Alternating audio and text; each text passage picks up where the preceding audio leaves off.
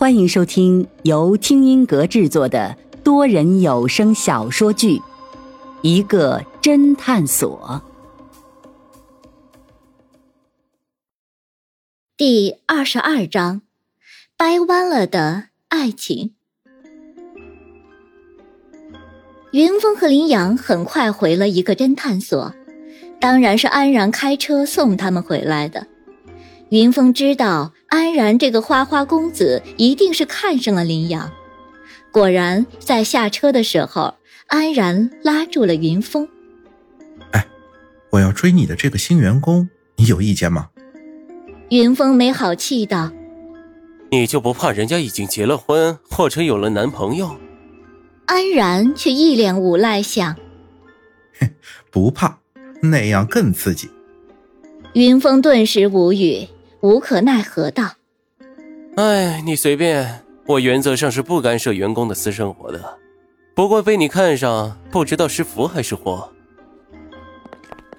云峰和林阳二人一进侦探所后，却发现侦探所里一片漆黑，窗帘都被拉了下来，而屋里却没有开灯。云峰嘀咕道：“搞什么鬼？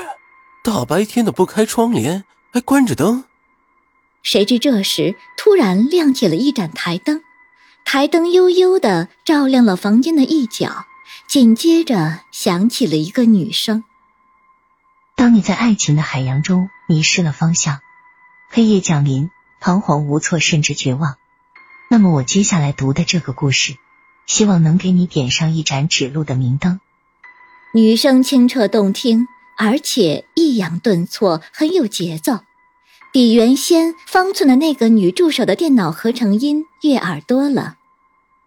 云峰借着微弱的台灯，看到方寸、老飞和许真真三人分别坐在办公桌前，正一脸嬉笑的看着他们俩。云峰就知道这一定是方寸搞的鬼。方寸不待云峰开口。便手指竖在嘴唇上，嘘了一声，道：“嘘，老板，别说话，赶紧坐下来听个故事。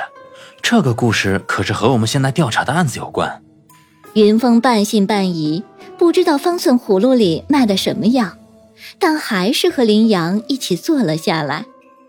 紧接着，那个甜美的女生接着说道：“这个故事的名字叫做《掰弯了的爱情》。”这是一个真实的故事，就发生在我的学姐和学长身上。这个时候，女生停顿了一下，紧接着背景音乐响了起来，是一首舒缓的钢琴曲。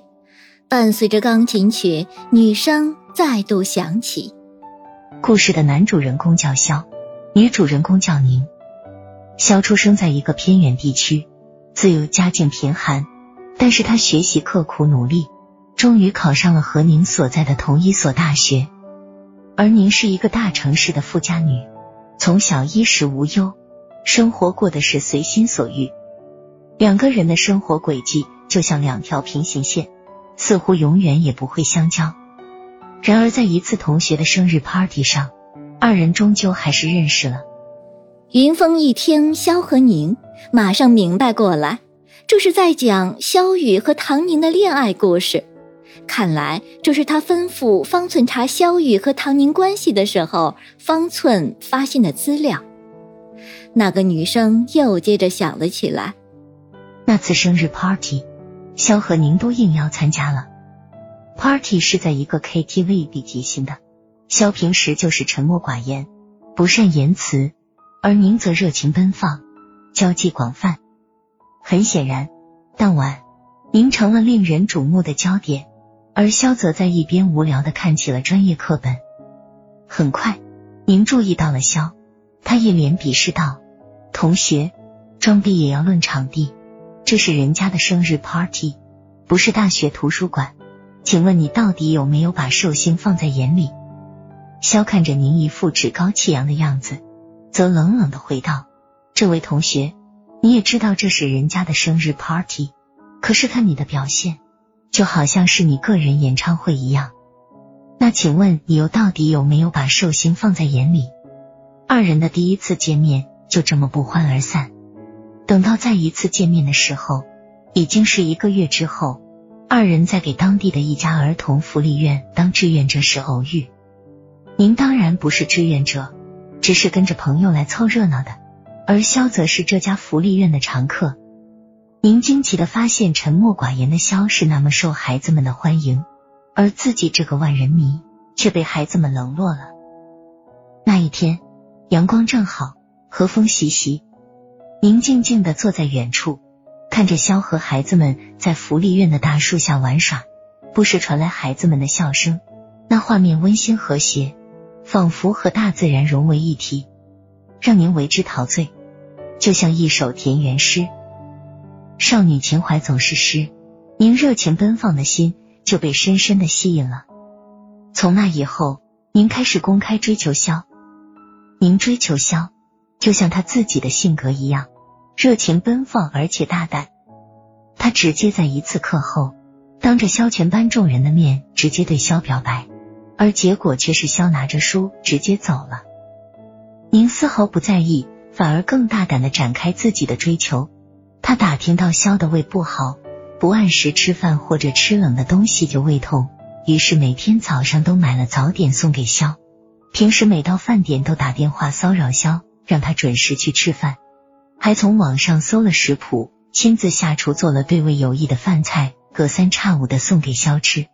您还收买了肖整个宿舍的其他舍友，时刻掌握着肖的行踪，总是制造偶遇，和他一起上课，一起上自习，一起吃饭，甚至一起参加社团活动。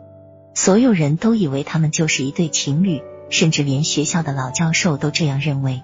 因为有一次您没有和肖一起上课。授课的老教授就调侃肖：“你的女朋友今天旷课了。”一开始肖出于礼貌，并没有拒绝您，可是时间长了，肖对您开始越来越不客气，甚至躲着他。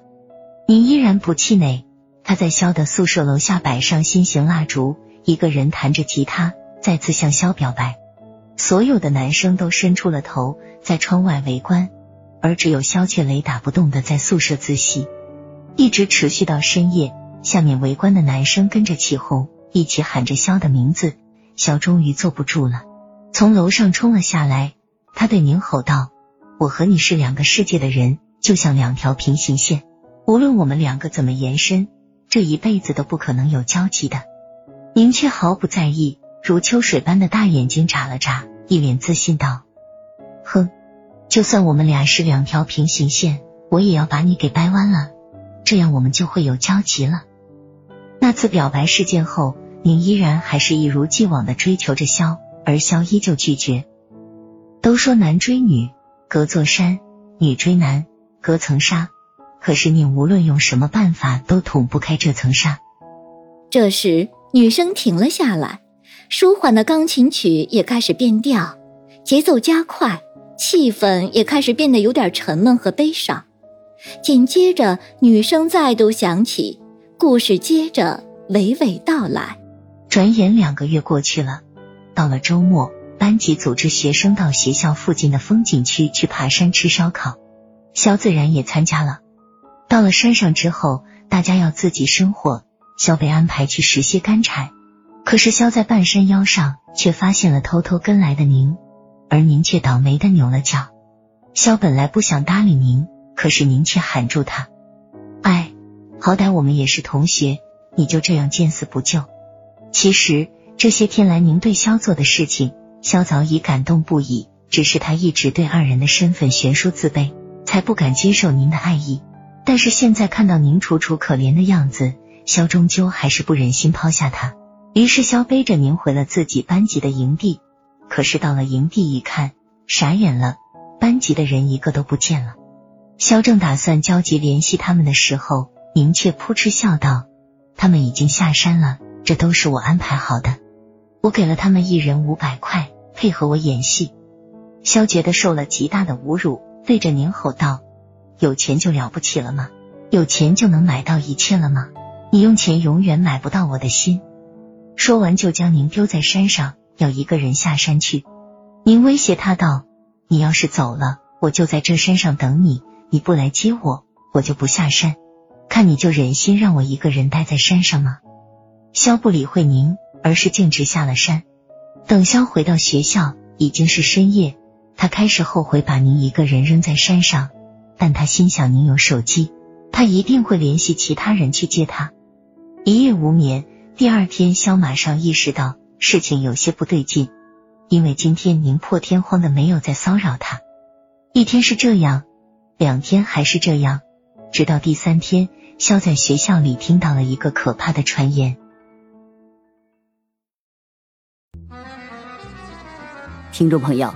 本集已播讲完毕，欢迎订阅收听，下集精彩继续。